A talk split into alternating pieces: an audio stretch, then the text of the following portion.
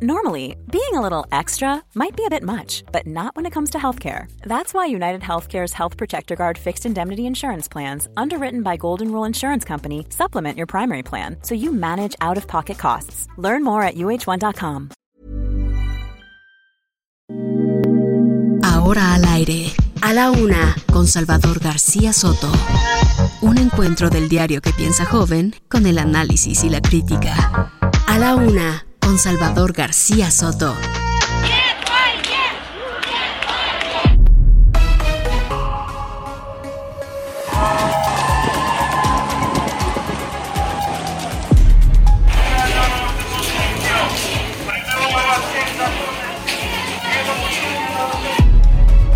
a la bandera de la República Dominicana. Yo veo que se trata de una bandera rusa en tierras mexicanas. No puede ser. La bandera rusa ondea en la Ciudad de México. Como dicen los abogados, aceptando sin conceder de que sea para combatir la corrupción en México, ¿con qué derecho? Putin puede rodear Kiev con tanques, pero nunca va a tener los corazones y las mentes del pueblo iraní.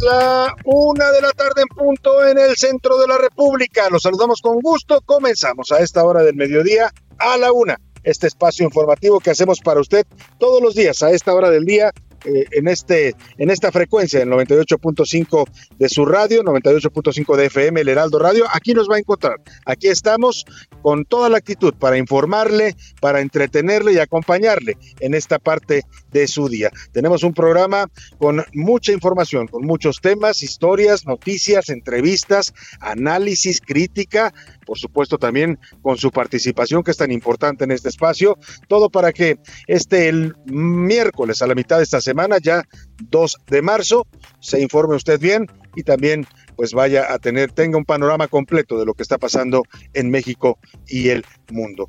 Deseo que este día, que este miércoles, eh, ya segundo día del mes de marzo, vaya marchando bien para usted, que vaya todo saliendo bien en su día a día, en sus objetivos, que se vaya cumpliendo lo que usted se propone para este día.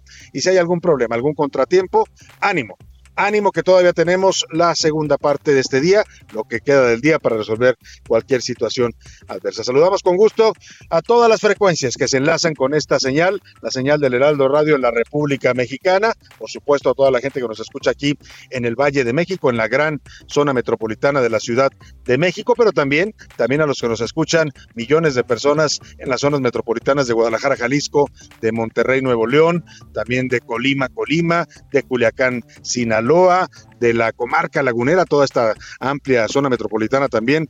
transmitimos ahí en, Gómez Palacio, Durango, y desde ahí a todos los municipios conurbados de la comarca. A la gente que nos sintoniza también en Morelia, Michoacán, en Tepic, Nayarit, en Coatzacoalcos, Veracruz, en Oaxaca, capital, en San Luis Potosí, capital, en Tampico, Tamaulipas, en Tuxtla Gutiérrez, Chiapas, en Villahermosa, Tabasco.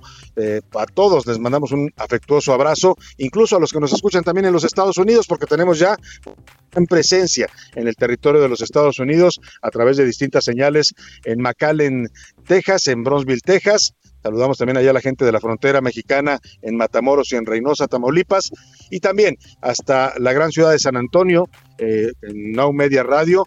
Los saludamos con gusto que escuchan esta señal del Heraldo Radio y a la gente de Chicago, a todos los paisanos de Chicago, Illinois, donde se suena también el Heraldo Radio a través de la frecuencia de Now Media Radio.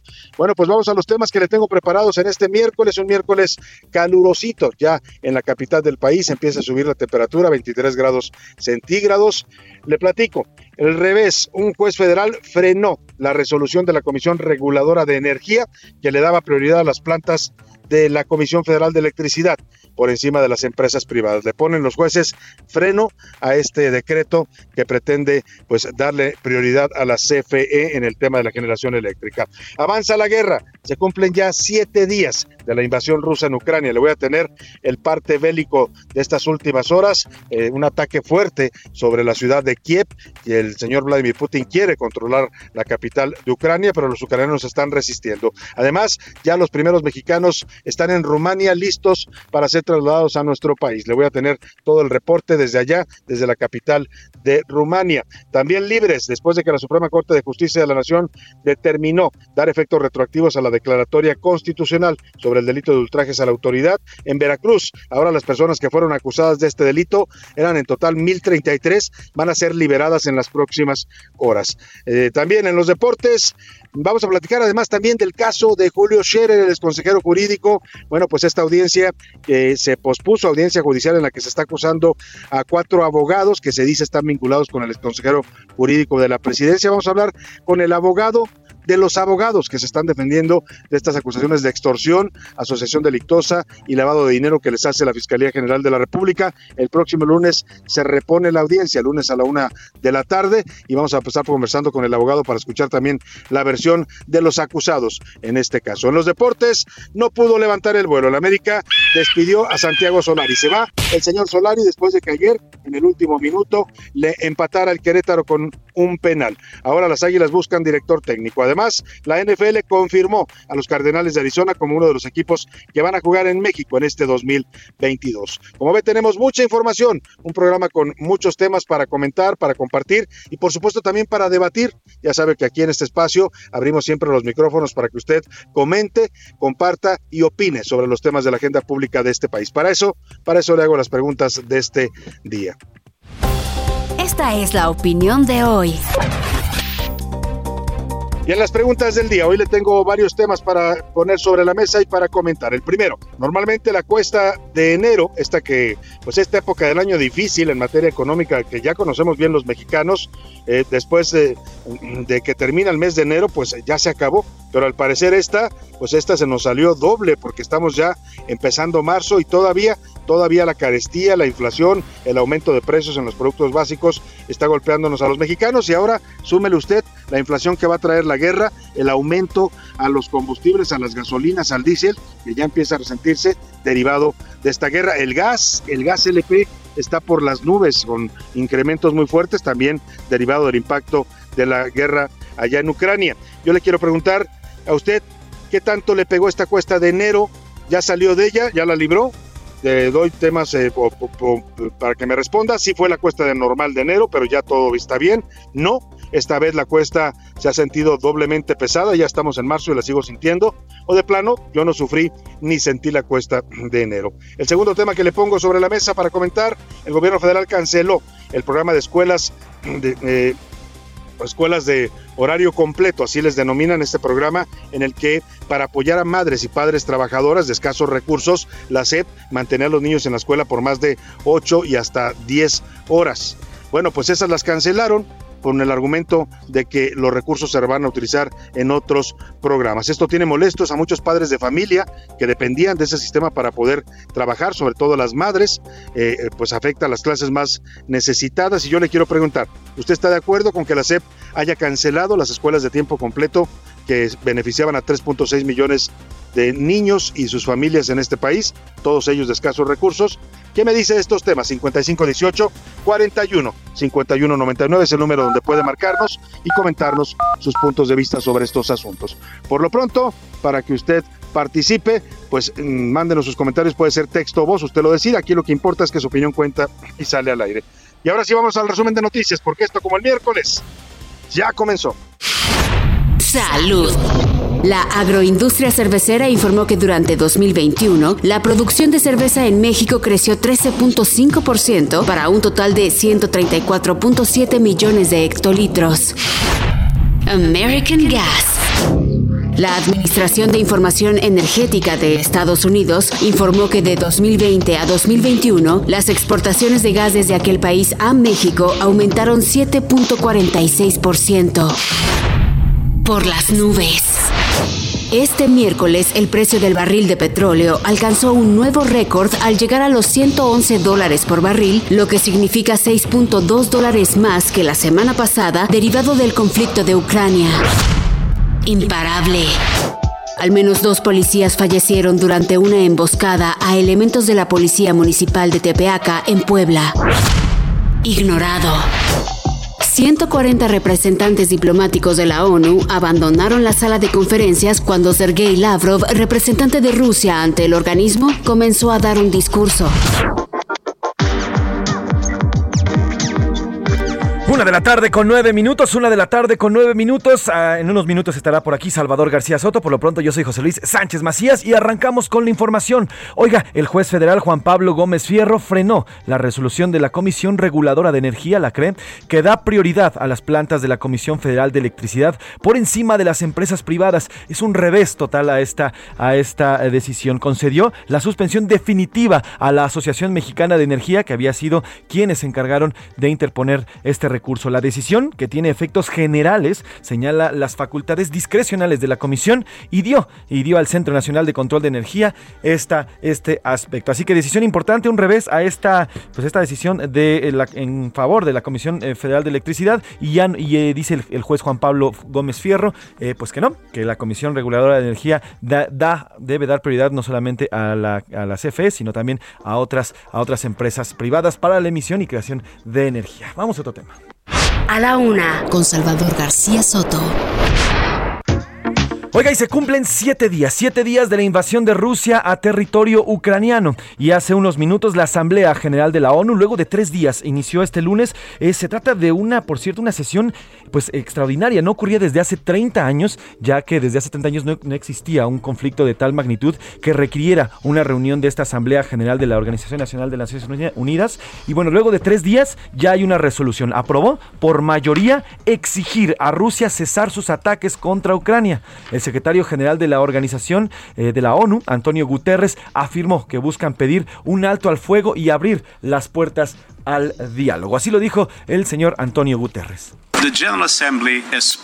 La Asamblea General ha hablado. Como secretario general, es mi deber apoyar esta resolución y guiarse por su decisión. El mensaje de la Asamblea General es fuerte y claro. Poner fin a las hostilidades en Ucrania ahora. Silenciar las armas ahora. Abrir la puerta a la diplomacia y al diálogo ahora. La integridad territorial y soberanía de Ucrania debe ser respetada en línea con la Carta de las Naciones Unidas. José Luis Sánchez, importante esta declaración que emite ayer la Asamblea General de la ONU, ya lo decías tú, bueno, el día de hoy, perdón, eh, se dio esta declaración importante, desde ayer había comenzado la eh, reunión, la sesión de esta Asamblea General, que ya lo decía bien José Luis, hace ya varios años no ocurría, pero la situación que está viviendo el mundo amerita sin duda. Importante el pronunciamiento, muchos piensan que la ONU está prácticamente rebasada, ya superada en este tipo de conflictos, pero mire, pues es lo que hay, es lo que tenemos y tienen que estos mecanismos, aunque efectivamente no han servido de mucho para contener guerras y en este caso una invasión eh, pues arbitraria de Rusia a Ucrania. Eh, comenzó ya el siete días ya de guerra, José Luis.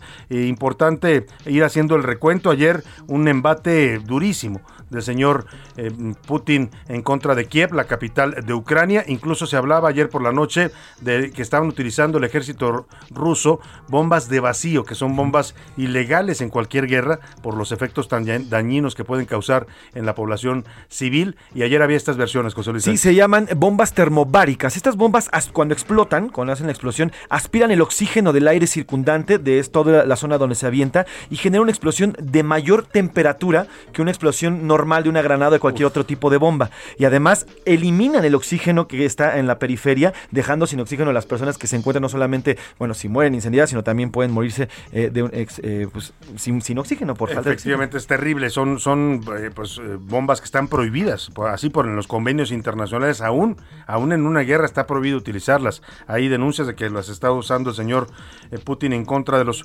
ucranianos. Y mire, ya le decía, siete días y hoy el servicio Estatal de Emergencia de Ucrania denuncia que más de 2.000 civiles de ese país han muerto desde que comenzó la ofensiva rusa el pasado 24 de febrero. Mientras tanto, el primer ministro británico Boris Johnson calificó a Vladimir Putin como un criminal de guerra. Esto, como le decía, después de las acusaciones de que está utilizando bombas termobáricas. Dice un dicho acá en México muy coloquial, pero que usted va a entender bien, hay que ser puercos pero no tan trompudos. El señor Vladimir Putin resultó puerco, perdóneme la expresión, con el respeto a los, cerdos, pero además, pues utilizando armas que están prohibidas incluso en las guerras, por eso lo está llamando el señor Boris Johnson criminal de guerra. Este es el parte de guerra de la invasión rusa en Ucrania. Eric Alcántara nos hace el recuento de estos siete días de hostilidades. Día 7 de la invasión rusa en Ucrania. Rusia se ha mostrado más agresiva que nunca. Lanzó un bombardeo contra Yarkov, la segunda ciudad más grande de Ucrania y cerca de la frontera rusa. El ataque golpeó la plaza central por donde caminaban civiles y dañó el palacio de gobierno local.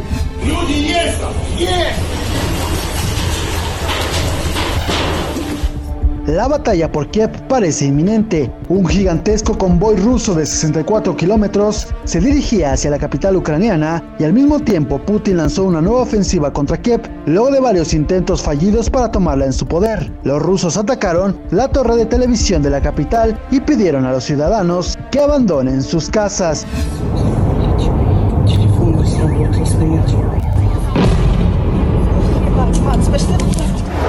Para la una con Salvador García Soto, Erika Alcántara, Heraldo Radio.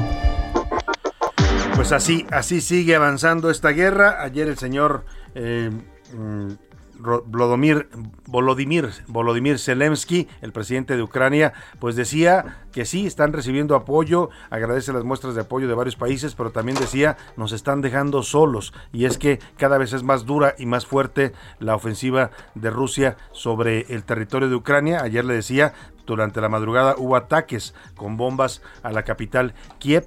Eh, mucha gente tuvo que salir huyendo de sus casas para tratar de ponerse a salvo. Otros se quedaron a defender la capital ucraniana. Anoche el presidente de Estados Unidos, Joe Biden, dio su primer discurso, su discurso sobre el Estado de la Unión. Se le llama ya, es como el equivalente a los informes de gobierno acá en México. Es todo un evento importante. Se da ahí en las escalinatas del Capitolio, en la ciudad de Washington, D.C. Y en este primer discurso sobre el Estado de la Unión, eh, Joe Biden habló de la invasión Rusia a Ucrania. Anunció ahí mismo el cierre del espacio aéreo. Estados Unidos cierra su espacio aéreo a todas las aerolíneas rusas, las públicas y las, perdóneme, las privadas y las eh, comerciales. Ningún avión de procedencia rusa puede aterrizar en territorio de los Estados Unidos. Dijo también que las fuerzas estadounidenses eh, no buscan enfrentarse a las a Rusia en Ucrania, es decir, no van a tener una intervención militar por ahora las fuerzas estadounidenses, lo aclara el presidente Joe Biden y pide que eh, pues eh, que los demócratas y republicanos, bueno, Biden de hecho logró esto con su discurso porque le hace un reconocimiento especial a Volodymyr Zelensky y al pueblo de Ucrania por el valor, la gallardía con que están defendiendo a su país. Incluso cuando da, cuando menciona Biden en su discurso el nombre de Zelensky, se levantan de pie demócratas y republicanos olvidando diferencias para ovacionar a Ucrania y a su presidente. Escuche usted este momento. Cometió un error de cálculo. Pensó que podría atropellar a Ucrania y que el mundo se quedaría de brazos cruzados. Jamás se imaginó la unidad del mundo y la fortaleza y el valor del pueblo de Ucrania. El Departamento de Justicia de los Estados Unidos está reuniendo un grupo de trabajo dedicado para perseguir los crímenes de los oligarcas rusos. Nos estamos uniendo a los aliados europeos para encontrar y confiscar sus yates, sus departamentos de lujo, sus aviones privados. Esta noche anuncio que nos uniremos a nuestros aliados para cerrar el espacio aéreo estadounidense a todos los vuelos rusos, aislando aún más a Rusia y agregando una presión adicional a su economía. La embajadora ucraniana en Estados Unidos está sentada aquí al lado de la primera dama. Y eh, pónganse de pie para mandar una señal innegable al mundo. Gracias, muchas gracias.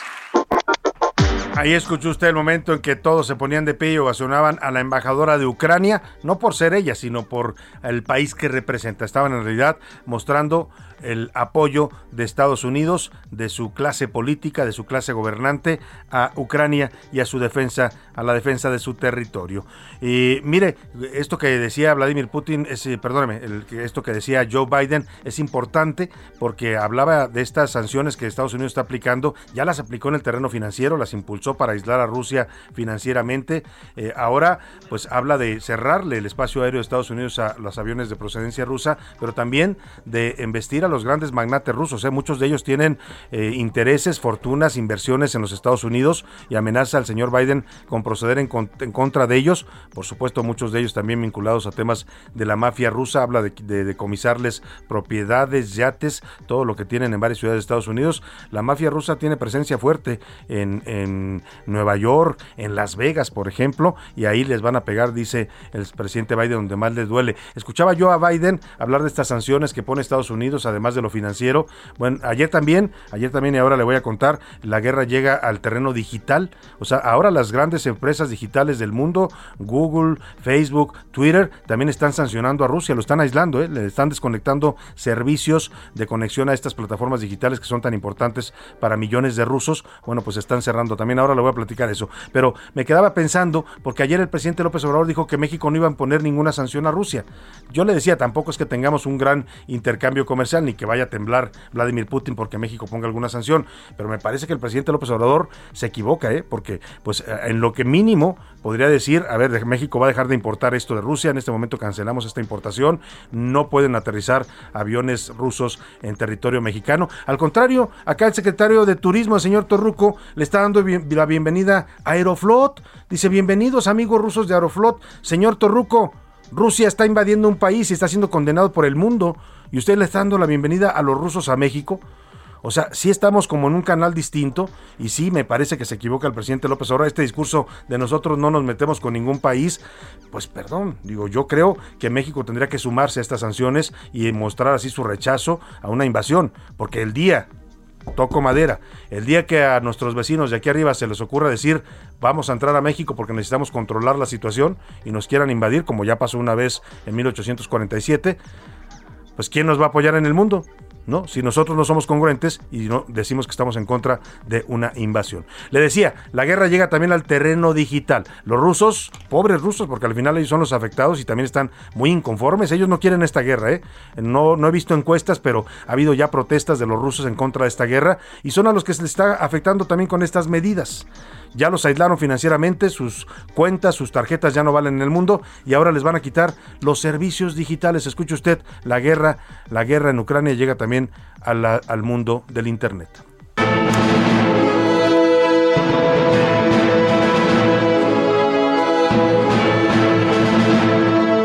La guerra por Ucrania no solo se vive en el campo de batalla, también se está peleando desde la trinchera digital. Y es que el mundo tecnológico está bloqueando todos los contenidos que se generan en Rusia. Google, por ejemplo, ha vetado los canales rusos Russia Today y Sputnik, todos ellos en YouTube en la Unión Europea. Además, la plataforma de videos suspendió la monetización de estos productos en Rusia. Google Maps ha deshabilitado sus datos de tráfico en tiempo real en Ucrania para que el ejército ruso no pueda vigilar los movimientos de las tropas ucranianas o de los civiles. Facebook, Instagram y WhatsApp de Mark Zuckerberg están restringiendo el acceso a medios rusos. Rusia, en represalia, ha restringido parcialmente el acceso a Facebook, ahora Meta. Por su parte, Twitter está etiquetando tweets vinculados a los medios estatales rusos para que los usuarios puedan identificarlos. Apple dejará de vender sus productos en el país ruso.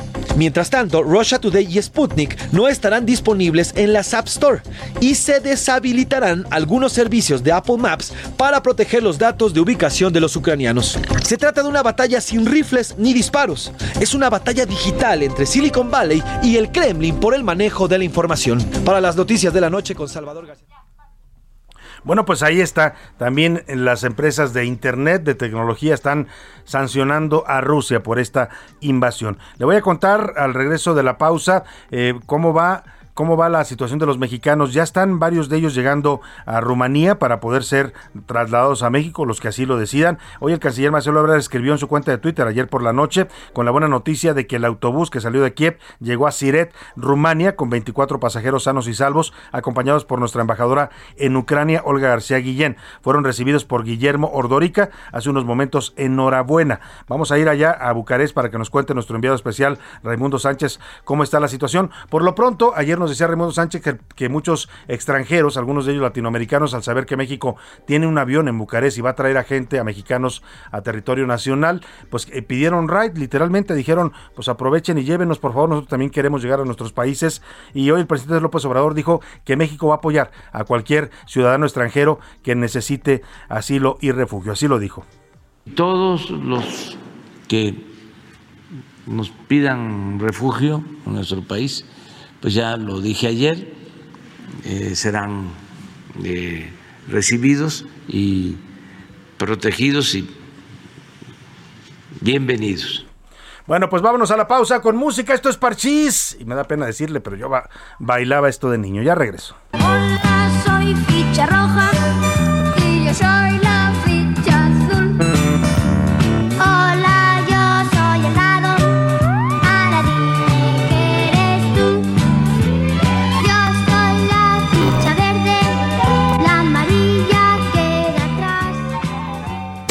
Escuchas. A la una con Salvador García Soto. En un momento regresamos. Sigue escuchando A la Una con Salvador García Soto. Ahora, la rima de Valdés. O de Valdés, la rima. Resulta que se ha caído la aprobación de Obrador. Claro que no, por favor. Pero un gran líder ha sido. ¿A poco nos ha mentido? ¿A poco ha sido corrupto? Es tan bueno y ni un eructo se ha echado él en su reinado. Es un rey muy refinado. De su trono hace usufructo. De verdad ni aguanta nada. Si ya no quieren al líder, no más porque hay más de un dealer rondando, que la tostada. La nación está dopada, pues para la revocación. Y si usted va al vacilón, a ver si se junta banda yo lo dudo, mas quien manda, pues es el que tiene el bastón. De la gracia, desde luego, de la gente está cayendo. Es que no le están creyendo que no tiene grande el ego. Y la casa de San Diego, de su vástago el mayor, eso es lo que estuvo peor. Para la calificación que ya le dio la nación, es que no es cosa menor.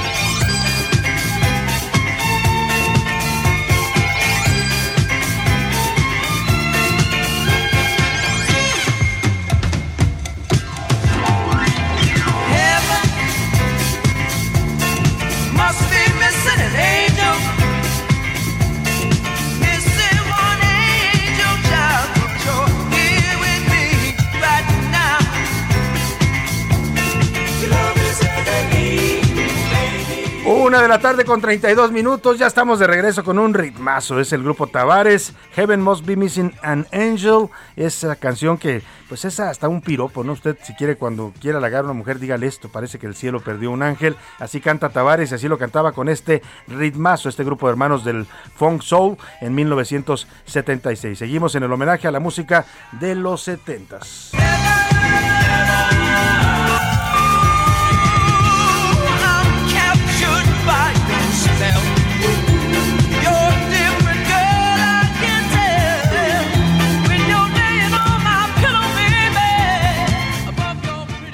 A la una, con Salvador García Soto. Oiga, y me quedé pensando cuando le dije, cuando quiera halagar a una mujer, dígale este piropo de que el, cielo perdió un ángel, pero también se lo puede decir un hombre, porque al final los ángeles son de sexo indeterminado, entonces aplica igual para un hombre que para una mujer este piropo. Oiga, vámonos, que ya no se usan casi los piropos, ¿eh? porque muchos de ellos se volvieron ya, eh, pues, acoso sexual, ahora muchos los confunden, pues, Sí, pues eh, un comentario respetuoso se puede hacer, ¿no? Como dicen, una flor elegante, sí, pero lo que está prohibido, y yo estoy de acuerdo en que se consideren acoso, son esos eh, disquepiropos que en realidad eran agresiones y violencia verbal en contra de las mujeres, ¿no? Ay, esas cosas, ¿no? Pues todas esas cosas eh, ofensivas. Bueno, pero vámonos, vámonos a la información. Le platicaba que en México, en Rumania, en territorio de Rumania ya se encuentra un grupo de 18 mexicanos que salieron ayer de Kiev, la capital de Ucrania, huyendo por supuesto de la guerra. Ellos, algunos de ellos buscan ser repatriados a México. Salieron en un autobús, ya lo reportaba anoche el canciller Marcelo Ebrard. Afortunadamente lograron llegar a Siret, ya en territorio de Rumania, y se van a trasladar pues a la capital Bucarest buscando los que quieran venir de regreso a nuestro país. El segundo grupo arribó en buenas condiciones, acompañado por la embajadora de México en Ucrania, Olga García Guillén, a quien también evacuaron eh, los por los bombardeos en Kiev. Eh, eh, pues, eh, pues fueron estos mexicanos que le decía también, bueno, aparte de los mexicanos están saliendo también personas de otras nacionalidades que vivían igual en Kiev, algunos de ellos latinoamericanos que están buscando sumarse al, convoy eh, mexicano que va a ser repatriado. Hoy decía el presidente López Obrador, ya se lo ponía yo hace un rato el audio, pues que él estaba de acuerdo en que México apoyara a personas de otras nacionalidades que están huyendo de la guerra, incluso algunos que quieren solicitar refugio en México, dice, se les van a abrir las puertas. Por lo pronto vamos hasta Bucarest, la capital de Rumania, porque allá se encuentra nuestro enviado especial Raimundo Sánchez, subdirector editorial del Heraldo de México. Raimundo, te saludo, muy buenas noches allá en Bucarest, buenas tardes acá en México. ¿Qué novedades nos tienes sobre la situación de los mexicanos en esta parte del mundo? Buenas tardes, Raimundo. ¿Qué tal, Salvador García? Te saludo con afecto desde Bucarest. Pues bien, se ha completado el primer grupo de mexicanos rescatados del conflicto bélico en Ucrania. Eh, son más de 50 los conacionales que la Cancillería, a cargo de Marcelo Ebrard, sacó ya de la zona de hostilidades para trasladarlos desde Rumania, donde nos encontramos, a la Ciudad de México. Está programado que el vuelo de la Fuerza Aérea Mexicana despegue a las 8 de la mañana de este jueves, hora de acá de Rumania. Estamos hablando de la medianoche de México aproximadamente. Eh, en tanto, este miércoles, 21 paisanos cruzaron al amanecer a territorio rumano, a Siret específicamente, que es el lugar más cercano a la frontera con Ucrania. Y bueno, se trata del grupo que ayer la embajadora en Ucrania, Olga García Guillén, subió a un autobús para salir de Kiev, que es ahorita la ciudad más asediada por la invasión rusa. Fueron 19 horas de trayecto, es decir, en tiempos normales ese recorrido no les hubiera tomado más de 9 horas, pero los retenes, el toque de queda que hay en Ucrania y otros obstáculos que están, pues, por supuesto, ligados a este tipo de conflictos bélicos, retrasaron el trayecto de los mexicanos. Así que la llamada Operación Rescate, ejecutada por el gobierno mexicano, está un paso de tener éxito y se habla de que podría haber más vuelos de rescate. En tanto, les estaremos reportando los detalles conforme vayan saliendo la información. Bueno, pues muchas gracias Raimundo. Seguiremos eh, muy pendientes de tu cobertura y esta cobertura especial que está realizando allá en Bucarest para el traslado de estos mexicanos. Vamos a ver cuántos de ellos quieren regresar a territorio mexicano, pues huyendo de esta guerra en esta parte del mundo. Gracias Raimundo Sánchez, un abrazo allá en Bucarest. Vámonos ahora rápidamente a otro tema. Desde hace eh, un par de semanas hemos venido comentando, bueno, ya un poco más hemos eh, traído este tema, le hemos dado seguimiento en las serpientes y escaleras. Es esta audiencia judicial que está programada estaba prevista para este lunes pasado, en la que se acusa, la Fiscalía General de la República acusa a cuatro abogados del despacho consultores legales, César González, Juan Luis Araujo, está también el señor Robledo eh, y está eh, otro de los ah, cuatro abogados integrantes. A los cuatro abogados los acusa la Fiscalía de extorsión, de delitos graves, extorsión, asociación delictuosa, también los acusa de lavado de dinero. Y en este caso, pues se ha vinculado o se intenta vincular desde la Fiscalía General de la República al exconsejero jurídico de la presidencia, Julio Scherer Ibarra, porque Julio Scherer trabajó en este despacho hace 10 años y ese vínculo hace que lo han estado mencionando como parte, dicen, de esta, eh, pues esta actividad de extorsión, hablan incluso de una red de extorsión de estos abogados que iban y negociaban con eh, detenidos de alto perfil, uno de ellos es el abogado Juan Collado, que acusa que le pidieron dinero para poder liberarlo y que incluso le pidieron que entregara la Caja Libertad, que es el negocio de su familia, un negocio en el que pues hay invertidos miles de millones de dólares, eh, muchas de estas inversiones están en paraísos fiscales como Andorra. Todo este contexto se lo doy porque la audiencia programada para este lunes se pospuso para el próximo lunes, el lunes 8 de marzo va a tener lugar a la 1.10 de la tarde esta audiencia en la que la Fiscalía acusa a estos cuatro abogados, eh, se prevé que el señor Juan Collado también esté presente, ha señalado directamente a Julio Scherer, ha dicho que Scherer le mandó pedir a través de eh, representantes legales o de abogados cercanos a él esta caja libertad para, pues, eh, a cambio de darle su libertad. Ahora sí que la caja libertad para que saliera libre y enfrentara su proceso en libertad. Para hablar de este tema y de las implicaciones que está teniendo, hay uno, uno de los que se acusa, por ejemplo, de haber sido intermediario en esta petición de extorsión, así la está denominando la Fiscalía de a Juan Collado, en donde le piden entregar la caja libertad a cambio de su liberación. Es el abogado eh, David Gómez Arnaut, y es a quien señala eh, Juan Collado, que fue a pedir, hacerle esta petición eh, a nombre de Julio Scherer. Para hablar de este tema, saludo con gusto en la línea telefónica al abogado Agustina Costa. Él es defensor de David Gómez Arnaut en todo este asunto. ¿Cómo está, abogado? Muy buenas tardes, gusto en saludarlo. ¿Cómo está? Muy buenas tardes, me da gusto saludarlo. Al contrario, gracias por tomarnos esta llamada. Pues hoy vemos eh, que empiezan a surgir eh, otras versiones, como en toda historia siempre hay varias versiones. Hemos escuchado las acusaciones que hace la Fiscalía General de la República, vimos las declaraciones que hace el señor Juan Collado, que acusa eh, haber sido extorsionado y haberle haber sido presionado para que entregara esta caja de libertad. Señala en concreto a David Gómez Arnaut, este abogado que usted está defendiendo ahora en este proceso judicial. ¿Qué hay detrás de esta historia y por qué el señor Collado dice que lo extorsionaron eh, pidiéndole que entregara la caja libertad. Bueno, mire, yo creo la, la, denuncia del señor Collado y estas eh, acusaciones eh, muy fuertes que hace se dan en el contexto de lo que él, de lo que se llama una solicitud de criterio de oportunidad. Eso es un término muy jurídico, si me permite, pero básicamente lo que significa es que quiere dar cuenta o decirle a la Procuraduría que él conoce de ciertos delitos y que dándole cuenta a la Procuraduría de esos delitos, él pueda, dándole información, dice la ley, útil, eficaz, él pueda a su vez gozar de un beneficio que le permita recuperar su libertad, porque conviene señalar que en efecto el señor Collado eh, está acusado eh, si no me falla la memoria, de lavado de dinero y delincuencia organizada y precisamente hace esas manifestaciones en el marco de lo que sería un acuerdo con la Fiscalía para tratar de obtener su libertad. ¿Cómo me explico yo o por qué conjeturo yo que el señor Collado hace estas manifestaciones?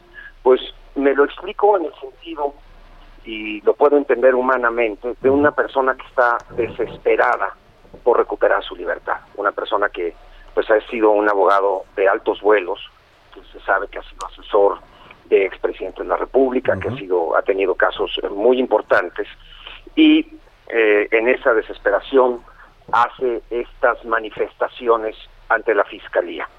Eh, dice que eh, le dieron, le dio dinero a los abogados.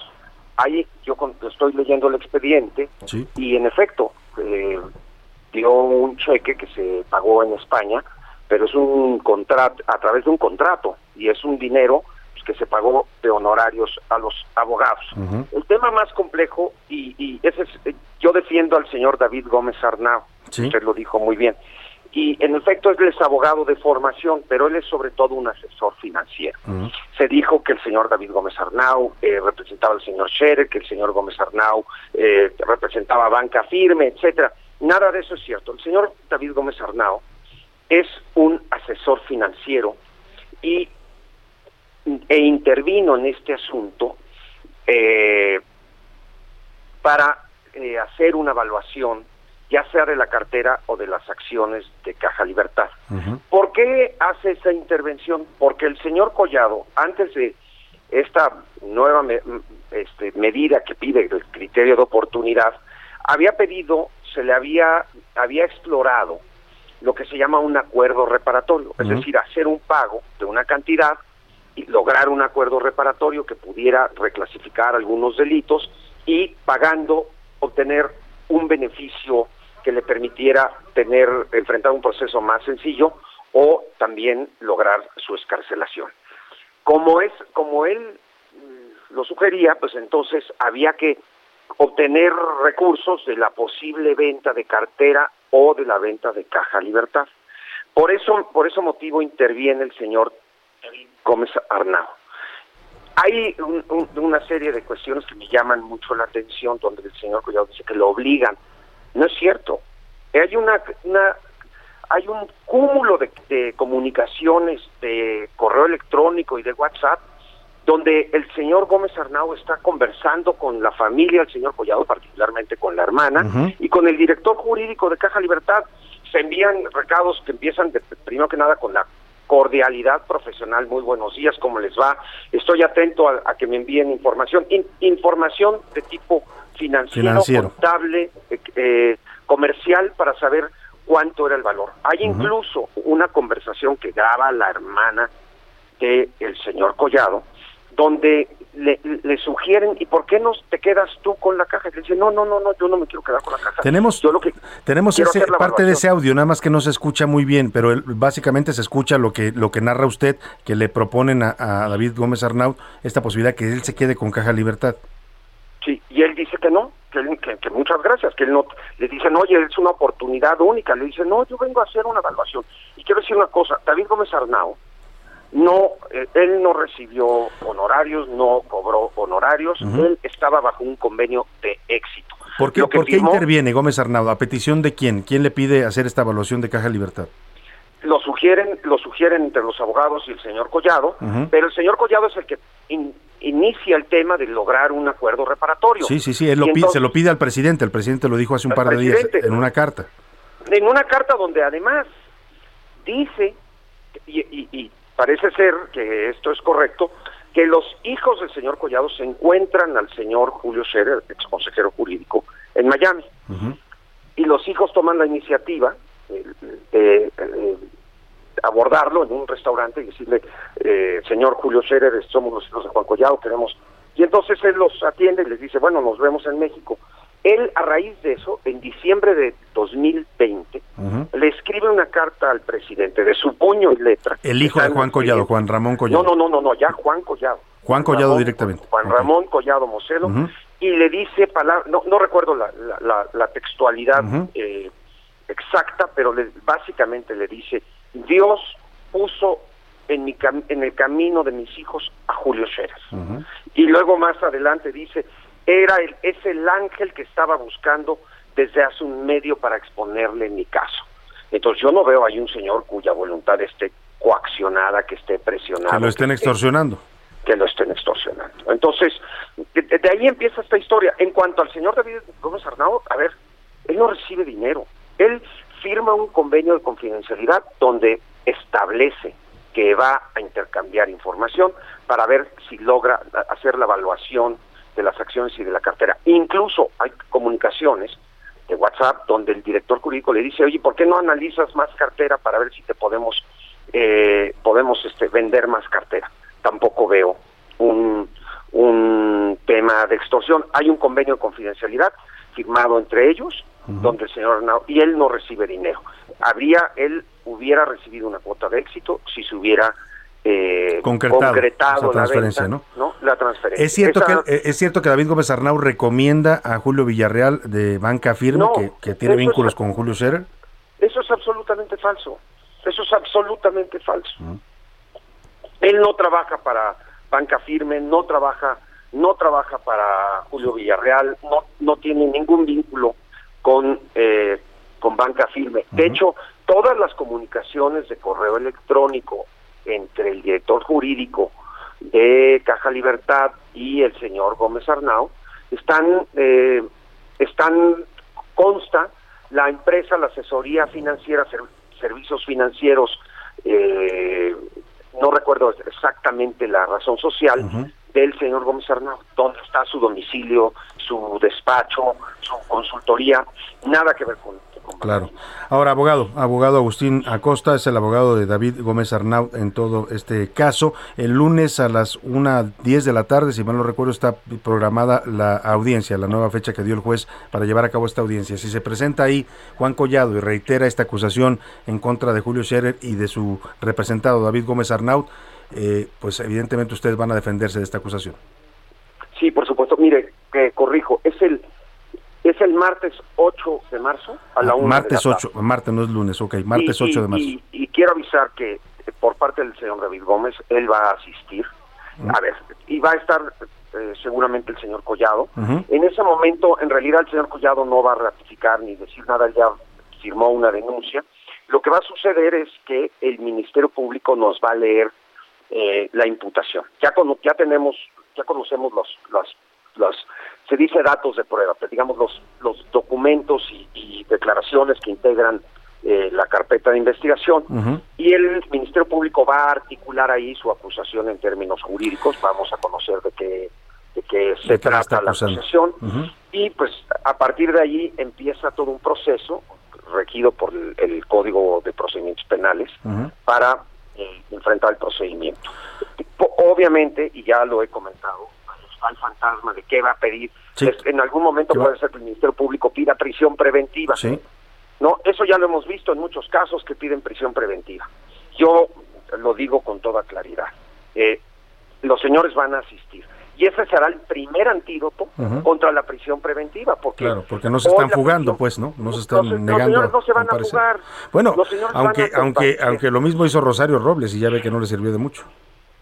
Pues yo espero, mire, yo espero que se respete la Constitución. La Constitución, todos sabemos que se reformó el sistema de justicia penal, que ahora nos parecemos a la justicia americana, que son juicios orales, etcétera, y que la intención de esa reforma es que las personas que enfrentan un proceso, salvo que sean delitos muy graves, homicidio, violación, estén en libertad y puedan defenderse Claro. en, en libertad. Con la presunción de un- inocencia, ¿no? Porque hay un principio muy fun- fundamental que es la presunción de inocencia. El juez en la audiencia del otro día empezó por ahí, recordó que, que la presunción de inocencia es un derecho fundamental y yo tomo, yo ahí tomo la palabra de la autoridad judicial para decir, bueno, está bien, que, que hagamos el debate. Claro.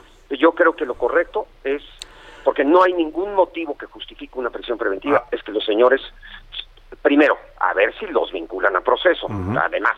Pero si ya es llegado el caso que se determina este, esta, esta discusión, pues que, el- que, que tome el juez las providencias que son Abogado. las adecuadas. Eh, eh, junto con esta versión de que podía la, la Fiscalía General de la República solicitar al Ministerio Público la prisión preventiva oficiosa, también se filtró que supuestamente iban a pedir 40 años de cárcel, hasta 40 años de cárcel contra los implicados en este caso. ¿Esto puede ser real? Mire, lo, lo mencionó el Ministerio Público y lo dije y lo, y, lo con- y lo contesté en la audiencia y lo contesté el otro día en los medios. Eso es retórico. No es ni siquiera, no, no nos han leído la imputación y ya están diciendo Sí, sí, que ya, ya hay una que quieren 40 años de cárcel. Lo voy a no han empezado, ellos tienen que construir o cocinar un pastel y ya andan pensando en la cereza cuando ni siquiera han hecho el betún. la verdad. Sin No, duda pero si me permite Vamos, vamos por partes, como dice, y vamos respetando los procesos legales. Abogado Agustín Acosta, abogado de David Gómez Arnaud, le agradezco mucho y vamos a estar muy pendientes el próximo martes 8 de esta audiencia judicial. Claro, muchísimas gracias. Muy buena tarde, gracias a usted por este tiempo. Y ahora hacemos contacto con otro abogado. Él es Alejandro Robledo, es abogado de Juan Araujo y César González, ambos socios del despacho Consultores Legales que también están acusados en este juicio, en esta causa penal que abrió la Fiscalía General de la República. ¿Cómo está, abogado? Muy buenas tardes. Muy bien, don Salvador, muchas gracias por el espacio. Aquí estoy a sus órdenes. Estamos un poco apretados de tiempo porque al 55 nos corta la guillotina, pero vamos rápido a preguntarle, abogado. Eh, a ver, eh, lunes, martes, perdóneme, martes 8 está programada la nueva audiencia. ¿Qué esperan de esta, de esta audiencia? Y bueno, las versiones que se filtraron de que la fiscalía está, pediría hasta 40 años de cárcel, lo cual me parece algo eh, pues muy fuerte. Y también el- el- la posibilidad que les pidan prisión preventiva a sus representados en esta audiencia. Pues mire, sin duda estamos esperando que la Fiscalía haga eso, que trate de justificar lo injustificable con una prisión preventiva que no procede. Y lo que esperaríamos nosotros es, sin duda, que el juez, en plenitud de jurisdicción, dicte un auto de no vinculación. Confiamos plenamente en que el Poder Judicial Federal eh, será objetivo y será claro en sus precisiones. Ahora, sus representados, César González y Juan Araujo, eh, son señalados por, por el abogado Juan Collado de haberle eh, cobrado eh, dinero a cambio de eh, negociar su proceso judicial. Dice incluso que les dio un cheque que fue cobrado en, en euros en España. Sí, sin duda, como parte de un A ver, estamos teniendo problemas con la llamada, se nos fue un poco el audio. A ver, ahí, abogado, ya lo escucho de nuevo. Sí lo representaba, por supuesto que le cobraron sus honorarios, esa cantidad efectivamente fue pagada en euros en España y está amparada por un contrato de prestación de servicios. No hay nada ilegal en ello. ¿no? Lo que es absolutamente falso es la otra aseveración que hace, en el sentido que le fue entregado a César González 10 millones de pesos en efectivo en el Hotel Four Seasons. La verdad es que no se lo cree nadie. Y el único testigo casual, curiosamente, es su hijo, que también falsea Ahora, eh, eh, eh, detrás de los señalamientos a sus clientes, a sus defendidos, pues parece que se, les se les vincula, de hecho, porque fueron Julio Scherer, consejero jurídico, fue parte de este despacho de ellos hace algunos años, y se dice que entonces ellos extorsionaban a nombre de Julio Scherer Ibarra. Pues nada más falso. Julio Scherer Ibarra no participó en nada en este asunto, no se extorsionó a nadie, ni mis clientes, ni mucho menos don Julio Scherer. Entonces, pues es simplemente este trato preferencial que busca un criterio de oportunidad, ¿no? Y que trata de salir de la cárcel Juan Collado a como de lugar, mintiendo a como de lugar. Eso es lo único que hay en la carpeta. E-, es solo... Una venganza, perdón, una venganza y una falsedad. Lo único que está integrado en la carpeta son las declaraciones de los familiares de, Juan Collado, no hay nada más. Ahora, son las declaraciones... Y tenemos mensajes de... Perdón. Sí, sí, sí, lo escucho. Tenemos mensajes de ellos mismos durante un año y medio, agradeciéndoles la representación, diciéndoles que van muy bien, diciéndole a Juan, te extrañamos mucho, dándole el pésame por, la muerte de su padre. Yo no creo que un extorsionador y un extorsionado tengan ese tipo de relación. Pues vamos a estar pendientes de la audiencia el próximo martes, abogado, y si nos permite, por supuesto, lo estaremos consultando sobre este caso que se ha vuelto un caso de pues mucha muy muy mediático y también muy político. Le agradezco mucho, abogado. Yo le agradezco a usted, don Salvador, estoy a sus órdenes. Es el abogado Alejandro Robledo que representa a Juan Araujo y César González, dos de los abogados pues que están vinculados a Julio Scherer y que son acusados de estos delitos eh, por la Fiscalía General de la República. Me voy a la pausa y vuelvo con más para usted a la segunda hora de A la Una. Con Salvador García Soto. En un momento regresamos. Ya estamos de vuelta con A la Una con Salvador García Soto. You know, I was, I was wondering, you know, uh, if you could keep on because the force it's got a lot of power and it makes me feel like uh, it, it makes me feel like.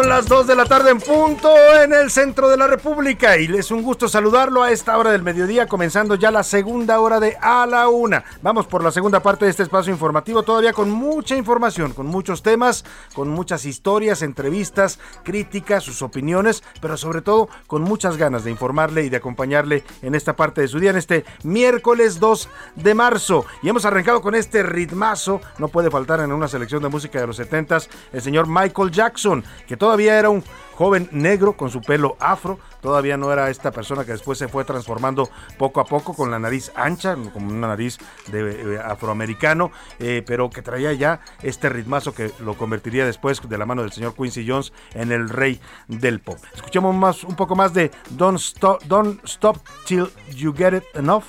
Eh, no pares hasta que no tengas suficiente, dice Michael Jackson en 1979 con este éxito, un Michael Jackson de 21 años que movía al mundo y lo ponía a bailar.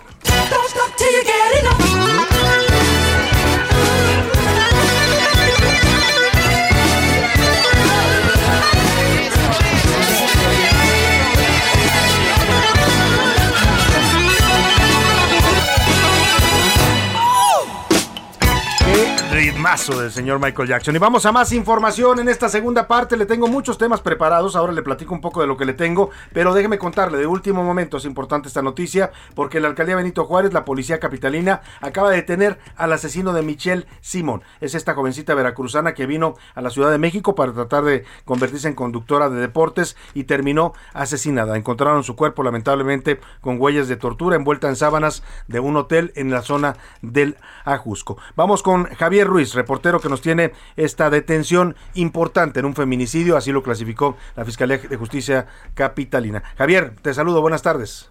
Hola Salvador, ¿qué tal? Excelente tarde. Y efectivamente se trata de Miguel N., uno de los imputados, un presunto imputado en este feminicidio que ya mencionas. El operativo se llevó pues cerca del mediodía en la colonia San Antonio, esto en la alcaldía Benito Juárez, donde al menos participaron pues 40 elementos de la fiscalía, policías de investigación. Ellos lo que nos refieren es que pues lo venían pues ya eh, rastreando desde el 20 de noviembre cuando inició esta carpeta de investigación y pues prácticamente fueron todos estos días donde estuvieron rondando la zona. Lo pudieron localizar en un gimnasio en esta zona de San Antonio, fue aprendido y hace unos momentos acaba de entrar a la Fiscalía de Feminicidios ubicado en la calle, en el número 156 de la avenida Doctor Río de la Loza. Se espera que en los próximos minutos, pues después de rendir su declaración, esta persona lo más probable es que sea trasladada hacia el reclusorio Oriente, justamente en ese punto fue solicitado por este juez y eso obedece pues una importante movilización de equipos de policías, policía de investigación, hablamos de al menos ocho vehículos,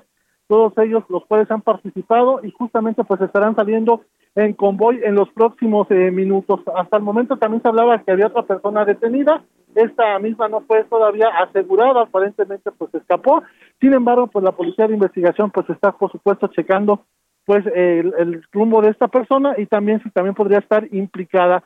Será en los próximos eh, minutos, ya cuestión de aproximadamente 10-15, cuando salga pues este convoy de la Fiscalía en dirección hacia el reclusorio Oriente, justamente pues Muy después de tener, de tener a este presunto feminicida. Don Monto, Salvador, el reporte que tenemos. Gracias, Javier Ruiz. Importante, sin duda, que las autoridades estén deteniendo a los asesinos de esta joven. Su asesinato causó conmoción tanto aquí en la Ciudad de México como en Veracruz. Hubo incluso protestas en su tierra natal de Coatzacoalcos. La gente salió a las calles para pedir justicia en el asesinato, en este feminicidio de Michelle González. Te agradezco el reporte, Javier. Muy buenas tardes. Estamos atentos, hasta luego, buenas tardes. Y vamos a más rápidamente más temas que le voy a tener en la conmemoración del 8M, ya viene el 8M, justamente el martes 8 de marzo se conmemora el Día Internacional de la Mujer, se prevén pues manifestaciones, ya sabe usted, las mujeres salen a las calles para gritar basta de violencia en un país donde todavía lamentablemente los feminicidios siguen al alza. En Jalisco ya presentaron una estrategia emergente contra la violencia de género, le voy a platicar. En Yucatán, el Congreso aprobó modificar las leyes secundarias para permitir el matrimonio igualitario en ese estado. Mare, se van a poder casar allá en Yucatán las personas del mismo sexo. Hoy es miércoles de ceniza y comienza la época de cuaresma. Ayer fue martes de carnaval, por cierto, ¿eh? Carnaval en Río de Janeiro. A ver si ahora le tengo por ahí un audio de lo que se vivió en Río de Janeiro. También el Mardi Gras en Nueva Orleans. Aquí en México tenemos el carnaval de Mazatlán, el carnaval de Veracruz. Algunos estu- estuvieron suspendidos por la pandemia, pero se están reanudando y hoy, pues hoy comienza oficialmente para todos los católicos esta época de cuaresma, que es la época de reflexión y de, penitencia para llegar eh, pues a la Semana Santa, a la Semana Mayor. Eh, por cierto, y hablando de la Semana Santa, ya aumentaron los precios de los pescados. ¿eh? Estos comerciantes de los productos marinos aprovechan, hacen su agosto en pleno mes de marzo y abril en la Semana Santa. También en el entretenimiento, Priscila Reyes nos va a contar sobre un nuevo récord que acaba de lograr el sol.